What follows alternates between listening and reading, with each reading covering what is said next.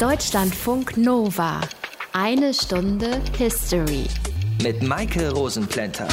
Manchmal ist es einfach schön, einen Sündenbock zu haben. Ich bin nicht schuld an der Situation, es sind die anderen. Die, die einen Buckel haben, die irgendwie anders aussehen oder die, die einfach irgendwie komisch sind. Dann brauche ich mir keine Gedanken zu machen, was vielleicht bei mir falsch läuft, woran es noch liegen könnte, dass ich keinen Job finde, kein Geld habe oder es einfach grundsätzlich nicht so läuft, wie ich mir das vorgestellt hatte. Solange derjenige, der als Sündenbock herhalten muss, wechselt, ist das ja kein allzu großes Problem. Es sind eben alle schuld und man selbst macht alles richtig. Was aber, wenn sich mehrere Menschen, Menschen mit Macht zusammentun und einen bestimmten Sündenbock herausstellen? Frauen zum Beispiel weil sie schon bei der Schöpfung benachteiligt wurden. Immerhin wurden sie nur aus der Rippe von Adam geschaffen. Deshalb sind sie ein notwendiges Übel, eine begehrenswerte Katastrophe, sexsüchtig und anfällig für die schwarze Magie. Und weil sie die Menschen in ihrer Umgebung verhexen, Kinder im Mutterleib sterben lassen und für Hunger und Krankheit sorgen, müssen sie ausgerottet werden auf den Scheiterhaufen. Haufen mit den Hexen. Aus den prallgefüllten Schatzkammern der Menschheitsgeschichte. Euer Deutschlandfunk Nova-Historiker Dr. Matthias von Helfeld. Hallo Matthias. Ich wollte nur sagen, ich kann nichts dafür. Grüß dich. Nein, und das, was ich da eben gesagt habe, das habe ich mir auch nicht ausgedacht, obwohl ich zugeben muss, dass ich die Bezeichnung als begehrenswerte Katastrophe eigentlich ganz charmant finde. Aber das war ganz und gar nicht so gemeint, weil das stand in einem Buch, das tausenden Menschen den Tod gebracht hat, nämlich im Hexenhammer. Wie kam es überhaupt zu der Vorstellung, dass Hexen für alles Mögliche verantwortlich waren. Naja, also so ganz genau wie oft kann man das nicht auf einen einzelnen Punkt zurückverfolgen, aber solche Deutungsmuster, die kamen immer dann auf, wenn sich Menschen etwas nicht erklären konnten. Also Schuldzuweisung könnte man sagen als Ausweg aus der eigenen Ahnungslosigkeit. Gleichzeitig war Magieglaube, also der Glaube an Zauberei und Wunderwirkung, das war weit verbreitet. Und der Zorn, der sich daraus ergeben hatte, der richtete sich in etwa drei Viertel aller Fälle gegen Frauen in Nordeuropa allerdings waren auch sehr viele Männer davon betroffen.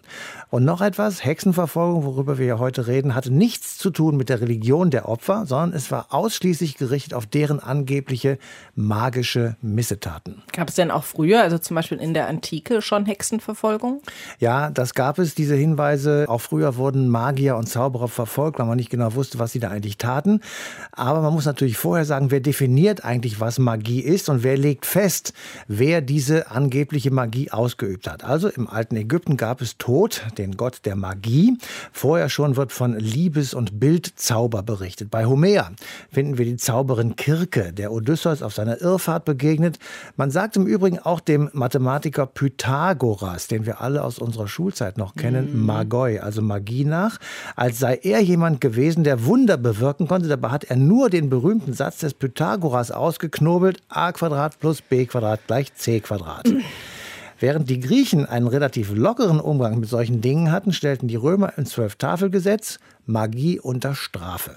Und wie war das dann in der früheren Zeit in Europa? Naja, also Europa war ja dann irgendwann christianisiert, ziemlich durchgehend. Die Bräuche der Heiden, also etwas Heidnisches, das gehörte nicht zu einer monotheistischen Religion. Bräuche waren dann sehr leicht im Verdacht, Magie oder Zauberei zu sein. Also die Ablehnung von Magie hatte auch etwas mit religiösen Kontroversen zu tun zwischen den monotheistischen Christentum auf der einen Seite und, sagen wir mal, den kultischen Bräuchen der Heiden auf der anderen Seite. In Frankreich Frankreich hat es nach der momentanen Quellenlage keine Hexenverfolgung gegeben. In Europa kam das im späten 14. Jahrhundert auf, aber richtig los ging es erst 1550 und es dauerte etwa bis 1750. Also spätes Mittelalter. Was waren denn die Gründe für diese Verfolgung? Also die Wissenschaft listet kulturgeschichtliche, also meistens religiös konnotierte Vorstellungen auf, ebenso wie persönliche Gründe, weil man durch einen solchen Prozess seinen Gläubiger möglicherweise loswerden konnte.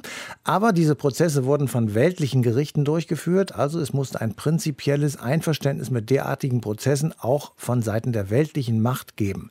Dabei waren die kleinen Territorialherrschaften, von denen es ja in Deutschland zu der Zeit relativ viele gegeben hat, wegen der schlecht ausgebildeten Juristen sehr viel anfälliger für solche Prozesse als die großen Territorialstaaten. Aber Ich meine, der wichtigste Grund war, in der Zeit, von der wir hier reden, war die Welt im Umbruch oder man kann es auch andersrum sagen, im Aufbruch in die Moderne. Es gab eine kleine Eiszeit. Es gab Hungerkrisen deswegen. Es gab extreme Wetterlagen. Mhm. Es gab Seuchen wie die Pest zum Beispiel, die 1347 bis 53 viele, viele Millionen Tote gefordert hat und Angst und Schrecken eben auch über viele Jahrhunderte vor der Pest geherrscht hat. Also man war in Sorge, wie das weitergehen würde. Und die Kirche war in der Krise. Bis dahin hatte sie den Menschen Halt gegeben. Jetzt aber folgten Religionskriege in Europa. Also all das schrie für die Menschen nach Sündenböcken. Und das waren eben bei vielen die Hexen. Und führte dann dazu, dass in ganz Europa etwa drei Millionen Menschen der Prozess gemacht wurde. Sie teilweise brutal gefoltert wurden und 40 bis 60.000 von ihnen hingerichtet wurden. Der Hexenhammer. Das war ein Ratgeber, in dem ein Geistlicher, nämlich der Inquisitor Heinrich Kramer, all seine Vorurteile gesammelt hat. Und er bringt auch Beispiele, wo mit einer vermeintlichen Hexe seiner Meinung nach richtig umgegangen wurde, sie nämlich hingerichtet wurde. Eines dieser Beispiele ist einer der ersten Hexenprozesse in Deutschland. Veronika von Borries über die Hexe von Waldshut. 1479. Der Theologe Johannes Kremper reist nach Waldshut. Eingeladen hat ihn der Rat der Stadt, denn es gibt eine Anklage gegen eine Frau wegen Hexerei. Und Kremper ist Inquisitor, also Fachmann für solche Fälle. In Waldshut wird er eines der ersten Verfahren wegen Hexerei im deutschsprachigen Raum führen und der Prozess wird in eines der dunkelsten Bücher der Weltgeschichte eingehen, den Hexenhammer. In der Stadt Waldshut am Rhein, in der Diözese Konstanz, lebte eine Hexe, die den Einwohnern sehr verhasst zu einer Hochzeitsfeier nicht eingeladen worden war, während doch fast alle Einwohner jener beiwohnten.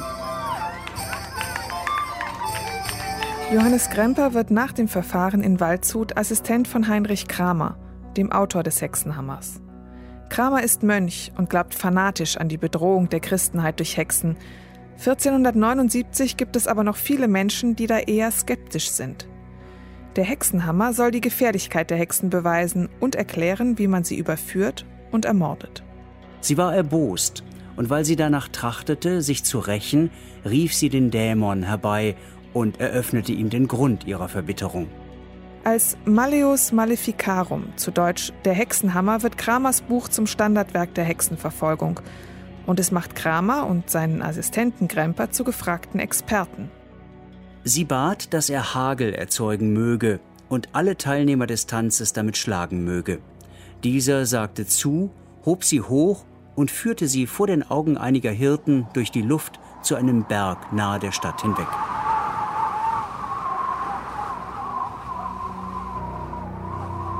Der Hexenhammer wird so einflussreich, dass er bis heute eigentlich alle unsere Klischees über Hexen prägt. Dass sie auf Besen fliegen, dass sie mit dem Teufel im Bunde sind, dass sie zaubern können und was sie zaubern, all das wird im Hexenhammer beschrieben und erklärt. Und da ihr, wie sie später gestand, das Wasser fehlte, um es in eine Grube zu gießen, welches Vorgehen sie, wie sich zeigen wird, befolgen, wenn sie Hagel erzeugen, da ließ sie anstelle des Wassers Urin in die kleine Grube hinein, die sie gemacht hatte, und rührte in Anwesenheit des Dämons nach ihrer Gewohnheit mit dem Finger um. Dabei sind die Hexenklischees nichts wirklich Neues. Viele sind einfach Kopien von antisemitischen Klischees. Wie den Juden wirft man nun den Hexen vor, kleine Christenkinder rituell zu essen. Der Hexensabbat heißt nicht ohne Grund nach einem jüdischen Feiertag. Juden wie Hexen werden beschuldigt, christliche Frauen und Männer zu verführen und ins Verderben zu stürzen. Und der Dämon warf die Flüssigkeit plötzlich nach oben und schickte einen gewaltigen Schauer von Hagelkörnern nur über die Tanzenden und die Städter. Als diese sich deswegen zerstreut hatten und untereinander über die Ursache jenes Geschehens berieten, betrat die Hexe die Stadt, was den Verdacht noch mehr verhärtete. Natürlich ist der Glaube an Hexen damals nichts Neues. Viele Menschen glauben fest daran, dass Zauberei möglich ist und sind sehr abergläubisch. Und Hexerei ist schon immer verboten. Das Magiemonopol liegt bei der Kirche. Aber im 15. Jahrhundert gibt es eine ganze Reihe von Ketzerbewegungen, die dieses Monopol und mit ihm die ganze mittelalterliche Gesellschaftsstruktur in Frage stellen. Außerdem gibt es wieder mehr Kriege und Seuchen. Und das Wetter spielt verrückt. Ab etwa 1450 herrscht in Europa die sogenannte kleine Eiszeit. Es wird deutlich kälter. Die Folgen sind Missernten, Hunger und Wetterkatastrophen, die sich niemand erklären kann. Kurz gesagt, in Europa herrscht ein Klima der Verunsicherung und die Verfolgung der Hexen ist eine Reaktion darauf. Als aber die Hirten davon berichteten, was sie gesehen hatten, wuchs der dringende zu einem schwerwiegenden Verdacht. Daher wurde sie verhaftet und gestand, dass sie diese Dinge verübt hatte, weil sie nicht eingeladen worden war. Wahrscheinlich hat man die Frau gefoltert, bis sie gestand. Denn ein Geständnis gilt im Inquisitionsverfahren als das stärkste Beweismittel. Im Hexenhammer wird ganz genau erklärt, wie die Folter anzuwenden ist. Wie viele Menschen diesem Buch zum Opfer gefallen sind, was heute niemand ganz genau. Schätzungen gehen europaweit von bis zu 60.000 Frauen, Männern und Kindern aus, die als angebliche Zauberer oder Hexen hingerichtet wurden. Ein Ende fand der Hexenwahn in Europa erst im 19. Jahrhundert. Auch wegen vieler anderer Schadenszauber, die von ihr verübt worden waren, wurde sie eingeäschert. Veronika von Borries war das über Johannes Gremper und einen der ersten Hexenprozesse in Deutschland. Deutschlandfunk Nova. Eine Stunde History. Wir haben eben schon in dieser einen Stunde History ein bisschen was gehört über die Frau, die in Waldshut im Südwesten von Baden-Württemberg als Hexe verbrannt wurde. Und über Johannes Gremper, den Mann, der sie verurteilt hat. Aber das wollen wir noch ein bisschen vertiefen. Und zwar mit Johannes Dillinger. Er ist Professor für Neuzeit und Landesgeschichte und lehrt in Mainz und Oxford. Und er ist Experte für Magie und Hexenverfolgung. Hallo, Herr Dillinger. Guten Abend. Was wissen wir denn über Johannes Gremper und seinen, nennen wir es, Beruf als Inquisitor?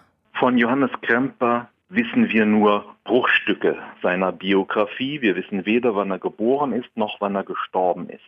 1472 hat er das Studium in Heidelberg und Basel äh, absolviert mit dem Magister Artium. Er ist also kein voll ausgebildeter Theologe. Zunächst mal arbeitet er als Notar.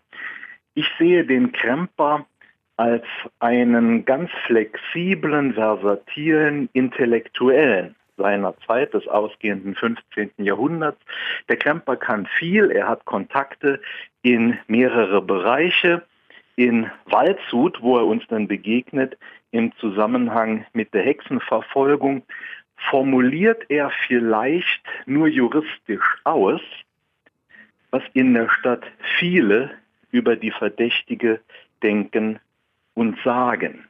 Kremper ist eine, wenn man so will, Scharnierperson. Er verbindet Gruppen in einzelnen Städten mit einer größeren Institution der Inquisition, die für Kremper die Gestalt von Heinrich Kramer hat. Heinrich Kramer ist tatsächlich Inquisitor, Reiseinquisitor.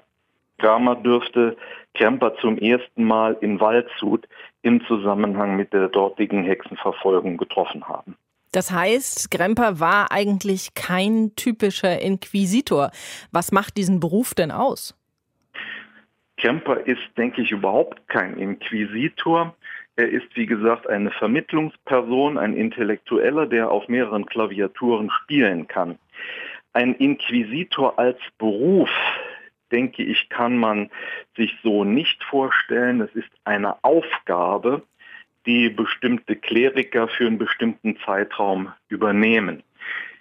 Wenn wir Inquisition sagen, ist eigentlich schon falsch. Man müsste Inquisitionen sagen im Plural. Es gibt deren mehrere. Nicht alle unterstehen dem Papst, also die berühmte spanische Inquisition zum Beispiel untersteht dem König von Spanien und nicht im Vatikan. Der Heinrich Kramer, der Autor des Hexenhammers, der Mann, der mit Kremper zusammen in Waldshut und in Ravensburg Hexen verfolgt, ist allerdings ein päpstlicher Inquisitor. Er hat einen Auftrag des Papstes. Und wie können wir uns das dann vorstellen? Wie ist dieser Prozess in Waldshut abgelaufen? Wir wissen über den Prozess in Waldshut wesentlich von einer Publikation Heinrich Kramers. Der Prozess ist erwähnt im Hexenhammer, dem Malleus Maleficarum, dem berühmten ersten Kompendium der Hexenlehre, das Heinrich Kramer verfasst hat. Dort bezieht er sich ziemlich detailliert auf den Waldshuter Fall. Dann tritt wohl Kremper auf den Plan, der den Verdacht, der in der Stadt vorhanden ist, ausformuliert und den Inquisitor verständigt, Heinrich Kramer. Der Inquisitor ist hier eher der Sachverständige, nicht der Richter. Er ist der Sachverständige, er ist in der Lage, Hexerei zu erkennen, so sagt er. Er ist in der Lage, in Hexerei Untersuchung durchzuführen und eine Anklage zu erheben. Das Gericht ist dann in Waldshut und dann auch in Ravensburg wenige Jahre später, aber das Stadtgericht.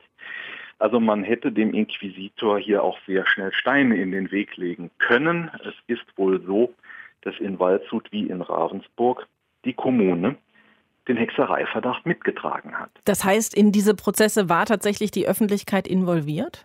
Selbstverständlich. Hexenprozesse sind immer sehr öffentlich. Zunächst mal brauchen Hexenverfolger ja, wenn sie von außen in die Gemeinde kommen, Ankläger.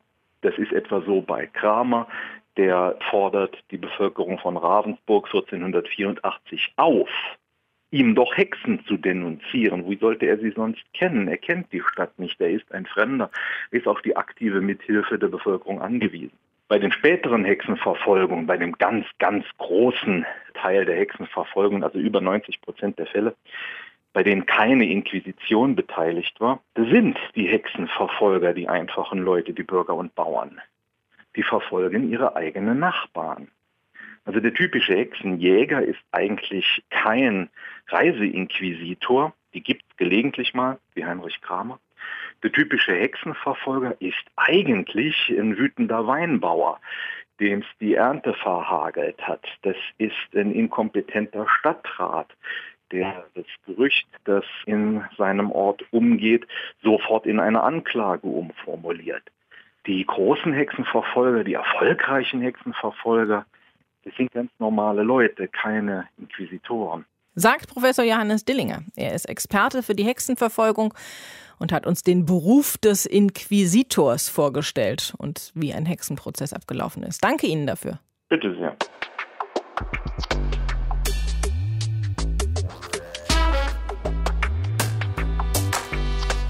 Wir haben in dieser einen Stunde History ja schon ein paar Mal diesen Titel Der Hexenhammer gehört. Matthias geschrieben hat das Buch ein Geistlicher und hat damit im Grunde so eine kirchliche Anleitung der Hexenverfolgung gegeben, oder? Ja, das hat er gemacht und zwar Entstanden ist es wohl im Jahr 1486, also kurz nach dem Prozess von Waldshut. Der Autor war der Dominikaner Heinrich Kramer. Heinrich Kramer war Inquisitor und Theologe und er war an einigen solcher Prozesse auch tatsächlich beteiligt. Er hat wohl auch den Text der Hexenbulle verfasst, der 1484, also kurz davor, von Papst Innozenz dem Achten erlassen worden ist. Darin steht, man könne und man solle Hexen verhaften und bestrafen, aber von Verbrennungen ist da keine Rede. Also darin haben sich Hexenhammer und Hexenbulle unterschieden. Ja, sie haben sich unterschieden, obwohl sie natürlich eng miteinander zu tun hatten. Der Hexenhammer hat niemals eine kirchliche Anerkennung bekommen, gleichwohl die Hexenbulle von Papst Innozenz VIII. dem Hexenhammer immer vorangestellt war. Mehr noch, im Kanon Episcopi, einer kirchenrechtlichen Schrift aus dem frühen 10. Jahrhundert, wurde zwar gesagt, man solle gegen Zauberei und Aberglaube vorgehen, aber von regelrechten Verfolgungen oder gar von brennenden Scheiterhaufen war keine Rede. Und die Gegner Gegner der Verfolgungen beriefen sich sehr oft auf eben genau dieses Kirchendokument. Der Autor des Hexenhammers, also der Herr Kramer, machte daraufhin aus der Not eine Tugend, indem er sagte, wer nicht an Hexen glaubt, der ist schon ein Heretiker, also ein Abweichler. Dem Ganzen, man sieht es, war schwer zu entkommen, wenn man erstmal in diesem Gedankengebräu sich selbst verstrickt hatte oder auch andere verstrickt hatte. Ja, das kennen wir ja heute noch. Danke, Matthias. Deutschlandfunk Nova. Die Hexenverfolgung, das ist unser Thema in dieser einen Stunde History. Und ich spreche jetzt nämlich mit einem, der sich sehr gut mit diesem Thema auskennt, nämlich mit Rainer Decker. Er ist in Europa einer der Experten zum Thema Hexenverfolgung. Er hat unter anderem die Protokolle der Sitzungen der obersten Inquisitionsbehörde, die sogenannten Dekreta, ausgewertet und dann ein Buch darüber geschrieben. Und mit ihm spreche ich jetzt genau darüber. Hallo, Herr Decker. Guten Tag, Frau Rosenblenter. Wie entstand denn die Hexenbulle? Ja, der Inquisitor Heinrich Institoris, der wollte ja in Süddeutschland Hexenprozesse durchführen, aber er bekam da teilweise Widerstand. Denn Kritiker behaupteten, er sei zwar päpstlicher Inquisitor, aber gar nicht für Hexenprozesse zuständig.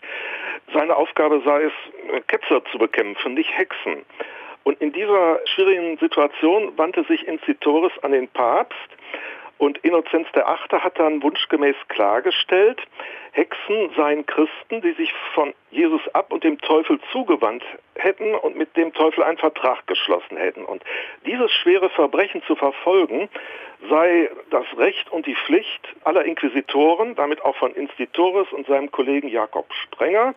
Und so verbriefte es der Papst in seiner berühmten Bulle. Die beiden Päpste Inquisitoren waren also durchaus, das konnten sie schriftlich vorweisen, für die Führung von Hexenprozessen in Süddeutschland zuständig.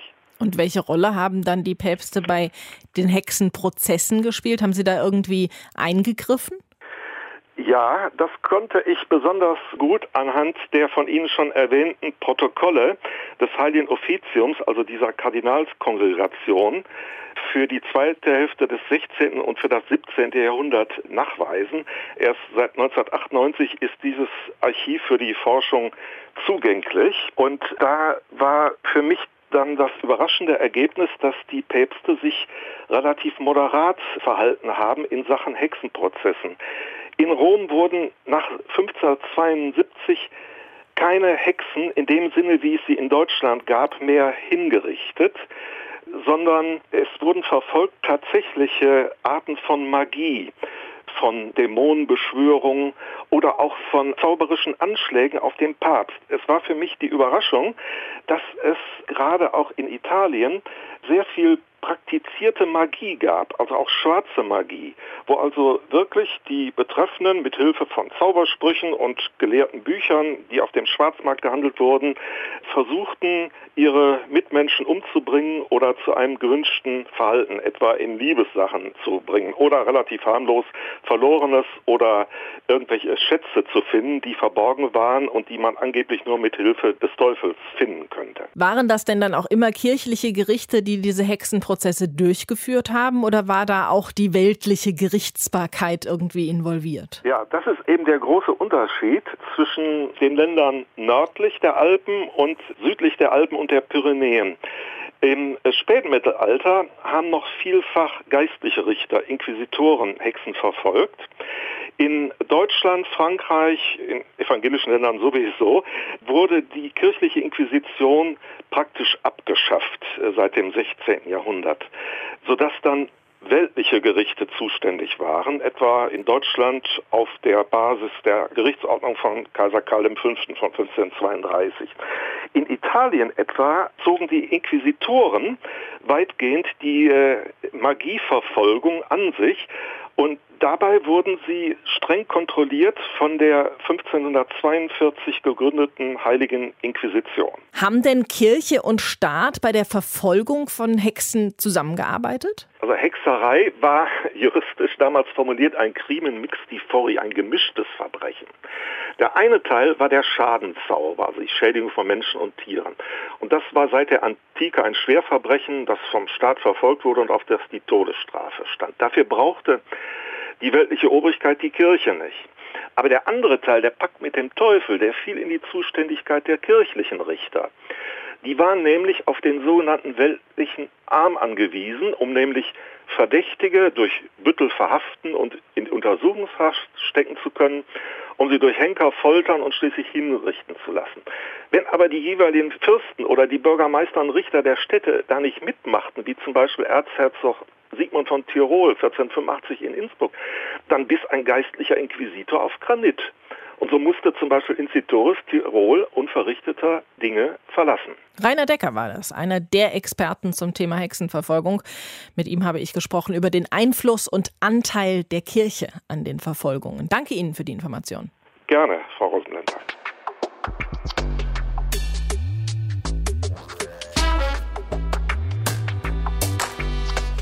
Eben haben wir uns in dieser einen Stunde History den Zusammenhang zwischen Hexenverfolgung und der Kirche nochmal etwas genauer angeschaut. Jetzt soll es nochmal um den Hexenhammer gehen. Und zwar sprechen wir darüber mit Wolfgang Behringer. Er ist Professor an der Universität des Saarlandes und einer seiner Arbeitsschwerpunkte ist eben das Thema Hexen. Hallo, Herr Behringer. Guten Tag, Frau Rosenplänter.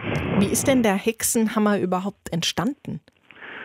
Der Hexenhammer ist entstanden aus der Frustration eines Hexenjägers darüber, dass man seinen wunderbaren Argumenten nicht folgen wollte. Und zwar auf anlässlich einer versuchten Hexenjagd in Innsbruck, der Hauptstadt des Herzogtums Tirol. Und das war dann reiner Frust und er hat sich hingesetzt und dieses Buch geschrieben? Ja, ganz genau. Also sowohl der Bischof von Brixen als auch der Herzog von Tirol, als auch der Landtag von Tirol, die Bürgerschaft von Innsbruck, sie haben ihn behindert und am Ende rausgeschmissen aus dem Herzogtum. Und das war natürlich eine tiefgreifende Erfahrung. Und der Autor, also Heinrich Institoris oder zu Deutsch Krämer oder Kramer, er hat dann praktisch seine Inquisitionsakten aus dieser Innsbrucker Verfolgung genommen und daraus den Hexenhammer entwickelt. Und er wollte damit erreichen, dass die Menschen sensibler werden für das Thema oder was wollte er erreichen? Ja, er wollte erreichen, dass die große Gefahr, die er gesehen hat, er dachte, dass seine Gesellschaft am Ende der Welt steht, also so eine Art Weltuntergangsangst erkennen und eben diese Anhänger des Satans bekämpfen. Also war es eigentlich nur eine Verschwörungstheorie? Es war eine Verschwörungstheorie auf Seiten dieses äh, Inquisitors. Was waren denn seiner Definition nach Hexen? Ja, seiner Definition nach waren die Hexen in der Hauptsache Frauen. Deswegen auch ja dieser Titel des Buches Malleus Maleficarum, also Malleus der Hammer und Malefica ist die weibliche Hexe, der auch Maleficorum sagen können, dann wären auch die Zauberer inbegriffen gewesen, aber er hat es hauptsächlich also oder eindeutig auf äh, Frauen zugespitzt. Und bei seiner Inquisition in Tirol, also in Innsbruck, hat er auch hauptsächlich Frauen ins Visier genommen, obwohl es war auch ein Mann dabei, soweit ich mich erinnern kann. Aber was haben diese Frauen gemacht? Was, warum waren sie so besonders für ihn? Ich meine, man muss sich das Ganze vorstellen. Der Inquisitor, er kommt zurück von Rom, er hat die päpstliche Bulle bekommen und er möchte jetzt eine exemplarische Hexenverfolgung anstellen. Und er kommt in die Stadt nach Innsbruck und also er ist ja Predigermönch und er hat ja sozusagen diese päpstliche Lizenz und er steigt auf die Kanzel und hält Predigten über das Hexenthema und lädt sozusagen die Bürgerschaft ein, die Verdächtigen zu denunzieren. Und dann hat er sozusagen so eine Art Büro aufgemacht, er hat einen Notar bei sich und die nehmen dann die Beschwerden aus der Bevölkerung auf und ermitteln dann gegen die Personen, die dort als verdächtig angegeben worden sind. So ist so ein äh, Hexenprozess dann abgelaufen? In dem Fall, ja. Also man muss sich das vorstellen wie bei einer Hexenjagd in Afrika am Anfang des 20. Jahrhunderts. Gehen auch so Hexenjäger in die Dörfer rein und halten eine Ansprache und dann kommen die Leute und denunzieren die als wegen Hexerei Verdächtigen. Und nicht sehr viel anders ist das in Innsbruck im 15. Jahrhundert abgelaufen. Aber trotzdem muss es doch irgendwelche Definitionen oder Kriterien geben, die in dem Hexenhammer drin standen, die als Grundlage galten, was Hexen sind. Also hatten die eine krumme Nase oder sind die auf dem Besen geritten oder was waren da die Sachen, woran er festgemacht hat, dass diese Frauen dann Hexen waren? Nein, nein, gar nicht. Also es gibt eigentlich diese äußerlichen Merkmale zunächst gar nicht. Das sind äh, spätere Fantasien oder vielleicht sind es Fantasien, die da auch vorhanden waren im Hintergrund und nicht geäußert werden. Die Denunziationen kommen ja aus der Bevölkerung, also in dem Fall aus der Stadtbevölkerung. Und da geht es immer um ganz konkrete Zauberei. Also es gibt einen spektakulären Fall von Liebeszauber. Dann gibt es aber hauptsächlich Krankheiten bei Kindern, Krankheiten beim Vieh. Also das ist ja sozusagen die, für viele auch die Lebensgrundlage. Oder es gibt Hagelschläge, die den Weizen oder den Weinbau angreifen in, in Weinbaugebieten. Und das ist sozusagen das Anliegen der Bevölkerung. Und der Theologe, der nutzt das, um seine Theorie von der großen teuflischen Verschwörung zu füttern, denn seiner Ansicht nach gibt es natürlich Zauberei, Zauberer und die können aber nur handeln mit der Hilfe des Teufels. Das heißt, sie sind selber eigentlich nicht mächtig, sondern mächtig ist der Teufel und um den Zauber wirksam werden zu lassen, müssen die Zauberer oder Zauberinnen, die Hexen, einen Teufelspakt schließen. den kann man natürlich nicht nachweisen. Und das ist sozusagen die Fiktion, die der Inquisitor, die der Theologe draufsetzt. Wolfgang Behringer war das. Wir haben gesprochen über die Definition von Hexen und wie solche Hexenprozesse abgelaufen sind. Danke Ihnen dafür. Gerne. Deutschlandfunk Nova. Eine Stunde History. Matthias, wir haben in dieser einen Stunde History erfahren, dass zwar weltliche Gerichte die Hexenprozesse durchgeführt haben, aber es war die Kirche, die den theologischen oder ideologischen Überbau dazu geboten hat. Wie werden diese Hexenprozesse denn heute im Vatikan eingeordnet? Ja, im Vatikan und auch bei den evangelischen Christen ist klar, dass sie beide zu der Verantwortung stehen und sie haben sich auch beide entschuldigt. Ich will mal ein Zitat vorlesen, Johannes Paul II. Der hat gesagt, auch Menschen der Kirche haben im Namen des Glaubens und der Moral in ihrem notwendigen Einsatz zum Schutz der Wahrheit mitunter auf Methoden zurückgegriffen, die dem Evangelium nicht entsprechen. Gedanklicher Urheber dieses Zitates von Johannes Paul II. ist der spätere Papst Josef Ratzinger.